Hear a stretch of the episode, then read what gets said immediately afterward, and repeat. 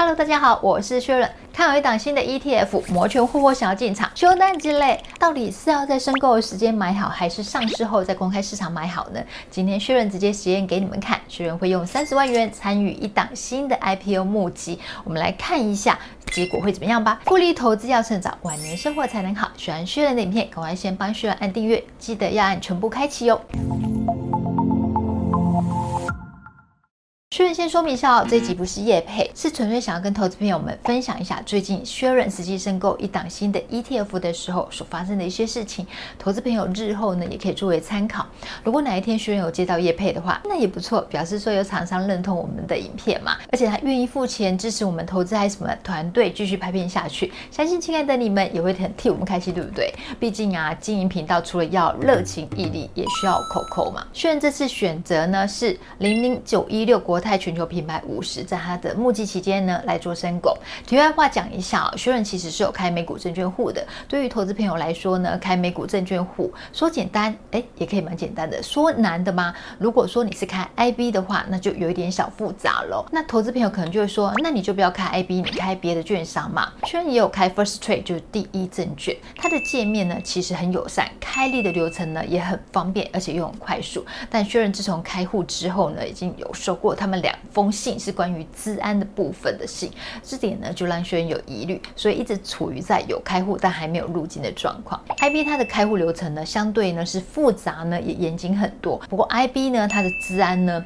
也做得很好，它有大量的报告可以提供给投资朋友们做参考，这是学员选 IB 的原因。现在美股的投资呢，有像 VOO 啦、VOOG、QQQ，那最近呢还有下单 VDC，VDC 也成交了，呵，就有点忧喜参半的感觉。薛润已经投资美股了，那之所以会想要再投资零零九一六的原因呢，其实是被它的成分股所吸引。零零九一六国泰全球品牌五十呢，大家很习惯看到，哎，全球就误以为是全美上市的五十家公司，其实 no no no，大家可以从表格里面看到零零九一六呢，它投资的美国地区呢就占。百分之八十四，它有投资其他区域哦，比如说像是加拿大啦、瑞士啦、法国啦、英国、日本、韩国等，它布局全球，所以说它是全球版的零零五零呢，其实也不为过。薛润带大家来一趟零零九一六投资的成分股的情境之旅吧。每大早起来呢，就被 Apple 或是 Android 手机所设定的闹钟给叫醒。刷牙呢、洗脸用的呢，可能就是 PNG 的产品。那女生出门前一定就要化妆啦。那你化妆的话，或是保养，你用的可能是莱雅啊、雅诗兰黛呢，或是 Dior 的产品。那你出门拎的呢，有可能是 LV 包包。老板娘级的呢，拎的可能是爱马仕包包。出门呢，开着可能是丰田或是特斯拉的汽车。如果呢，你搭捷运呢，就会手上拿着一个印着 Visa 或 Mastercard 悠游信用卡去刷卡做捷运，来不及吃早餐，走在路上呢，哎，看到麦当劳，你就买个麦当劳在路上吃，或者带到公司吃。到公司的时候，顺手买了一杯星巴克，又或者是呢，你喝着公司准备的雀巢咖啡，然后打开桌机应用程式看的，要么就是微软，要么呢就是 Google。偷闲时候上网呢，哎，可能到亚马逊里面去购物，朋友聚会喝的 Johnny Walker。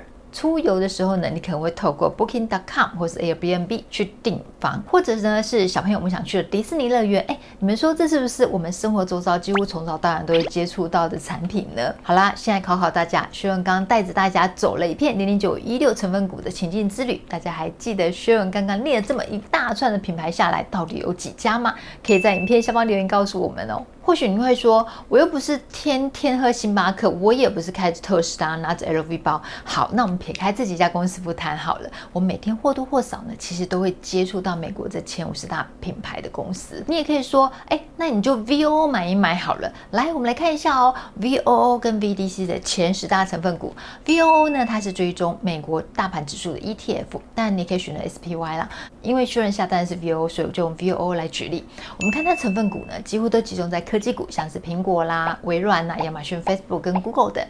VDC 是必需性的消费类 ETF，那投资的呢，那就是像是 PNG 啦、可口可乐啦、沃尔玛，还有百事啦、好事多等等。那其中呢，就是在必需性的消费性产业。大家可以再对照一下哦，零零九一六成分股，你说它是不是有结合 VOO 跟 VDC 呢？所以你只要用一档就可以打包好做好组合了。这是吸引薛润想要申购零零九一六的原因。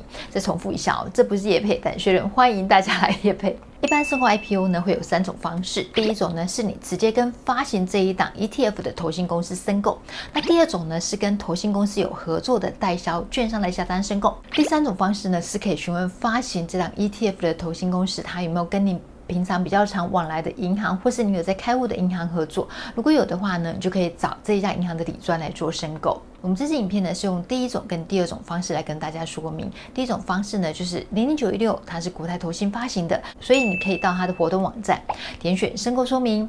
如果你已经是国泰投信的客户的话，你就直接用书面申购，你就完成喽。但如果您不是国泰投信的客户的话，你就要写开户及申购文件。你将资料填写好之后，你可以用传真的方式邮寄给他们，或者是你直接到国泰投信去办理。目前比较多人使用的呢是第二种方式，也就是说跟投信公司配合的代销券商来申购。你可以问一下平常下单的券商哦，诶，有没有配合你想要申购的这一档 ETF？如果有的话，请他们提供资料表格给你，只要照上面资料诶填写完成，然后提供给他们就可以了。那么零零九一六呢，它的申购期间是在九月五号到九月八号。当时呢，薛仁就在犹豫说：“哎，我到底是要在申购期买，还是要在上市后买呢？”会想要在上市后买呢，是觉得说美股在九月二十一号升息前呢，一直会处于动荡的一个局面，哎，应该有蛮高的机会在上市后买到低于发行价的价格。零零九一六九月五号第一天申购的时候呢，就很荣幸跟一位老师吃饭。那这位老师呢，他就提到说：“哇，零零九一六在社群里面。”引起很大的回响，哎，很多人都有申购，而且下单张数都不少，哇！徐仁这一听觉得不得了，哎，会不会有溢价空间呐、于是呢。当下就赖给平常有在下单券商的营业员，跟他说：“我想要申购这一档。”然后营业员立马速度超快的，马上 email 寄相关的表格文件给我啊！就请确认填好资料之后呢，可以用传真的方式，或是 email 回去，或者是呢你拍照好传，直接传赖给他，这样就完成了。对，就是这么简单，可以用赖就可以完成了。现在网络下单很方便，大家好像呢都比较少跟营业员联络，但薛仁还是要建议大家可以留下营业员的联络方式，因为如果临时有问题或要解决，或者是有事情要问的话，你就可以找到人来帮忙。那薛仁的营业员就在九月八号申购的最后一天呢，就来提醒薛仁说，要记得填好基金申购申请书哦。然后要填写部分呢，就是我们画面上标示起来的地方。营业员就有提到说，哎，你可以不用填写申购申请书上面的金额，但是薛仁觉得说保险起见，还是有写上一些申购金额。零零九一六呢，它的发行价是十五块钱，申购一张呢也就是一万五。那薛仁申购二十张，所以就写上三十万的金额，然后再次跟营业员确认，他们不会收任何的手续费。说明一下，申购期间的手续费是要看各家券商他们的收费标准。那确认合作的这家券商呢，他是没有收手续费的，所以确认就直接写上零，还有总金额三十万之后呢，就拍照传给营业员。记得哦，除了要提供填写好的申请书给营业员之外呢，你还要将你汇款的金额呢汇到指定的账户去。完成汇款金额之后呢，你还要将汇款的资料呢寄给营业员，这样整个流程呢就完成了。虽然这次在转账期间呢，发生一件插曲，那就是网络银行一天只能够汇十万块钱。那薛仁申购的金额呢是三十万嘛，所以就已经超过了，就不能够汇。所以赶快呢就问营业员说：“哎，怎么办？怎么办？”营业员就说：“你可以到 ATM 用缴费的方式呢，就可以完成转账了。”哎，薛仁还半信半疑，就到那边试了一下，bingo，果真这个方法可行哎。所以薛仁就到 ATM 里面去完成转账之后呢，就拍照给营业员。然后券商呢，他确认收到款项之后呢，他们就进行后。续的相关作业了。薛然原本是打算等到零零九一六上市之后呢，再进场投资。那为什么会选择在最后申购一天的时候改变主意呢？我们来看一下薛仁制作的这张表格哦。我们可以看到说，你在申购的时候买，跟你上市时候买同一档 ETF 的差异。从价格来看呢、你申购期间买的价格呢，就是 CDR 给就实租价，也就发行价十五块就十五块，它不会有任何价格上的波动。但你上市之后呢，因为第一个 ETF 它会有折溢价嘛，第二个是你指指数呢，它追踪的这些。公司股价它会有波动，所以价格呢就不会等同于发行价，可能高也可能低。那我们再来看手续费的部分哦，申购期间的手续费呢，去看各家券商而定。像薛仁这次申购的券商呢，它没有收手续费。如果上市之后呢，就会有千分之一点四五的手续费。ETF 卖出的手续费都一样，都是要支付给证交所千分之一的交易税。所以薛仁最后决定申购的原因呢，其实有两个。第一个呢是薛仁觉得说，哎，美国联准会在九月二十一号的利率。会议前呢，美股有很高的机会它来做修正。那在公告利率之后呢，诶，可能美股就会回稳一些些了。那第二个是因为申购的买入手续费是零元呐、像薛仁重，诶，积少成多贪小便宜的那种心态，就觉得说，诶，买三十万元就等于是省下四百二十七块钱左右的手续费了，其实不无小补。好了，上市喽，我们来开盘了，我们来看看零零九一六在上市第一天的表现怎么样哦。果真跟美股超级联动的，美国联准会 Fed 公告升息三嘛，而且态度超级强硬，很鹰派，奋力要尽全力要去对抗通膨啊，吓坏整个美股市场了，美股跌得乱七八糟啊，联准会这态度真的吓死大家了。上市第一天呢，以十四点八三元收盘，这一天 ETF 它有折价零点零六元，当天这一天确认小亏了三千四百元。上市第四天呢，美股出现一个大反弹，收盘价呢又回到发行价十五块钱。在第五天的九月三十号，哎，又遇到美股大崩盘，S&P 跌幅呢又超过两趴，收盘价呢又跌到十四点六八元，零九又上市一周，薛润小亏了六千四百元。我们今天拍片呢是十月十号，昨天呢台股又大跌。跌到就是证交所禁空令呢也进来了，所以昨天呢零零九一六它的表现其实不是很理想，但是因为昨天美股收盘又大涨了，所以现在来看盘中的价格呢是四点八，跟发行价其实又差了两毛钱。最近是因为美股。震荡的很剧烈哦，所以零九一六相对是也会比较剧烈一点，因为它是跟着大盘走嘛。我们从零九一六表现来看的话，它是跟美股大盘的联动性非常高，大盘指数跌个三趴，其实就算非常高了，相对涨三趴也是一样。那这档 ETF 呢，它上市之间的表现，学员觉得还 OK，因为美股最近表现就是很。剧烈，那相对的九一六就会跟着它，就是表现的比较激动一点。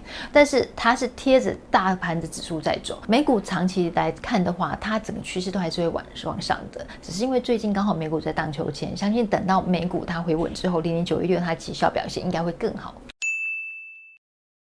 好了，我们来做个小小的总结。这次的影片呢，我们是用实验性质的方式跟大家分享申购 ETF 的过程，还有一些小小的美感。因为大盘指数呢，它就是追踪大盘嘛，你很难说有一天呢、上下涨幅超过三趴的这种情况。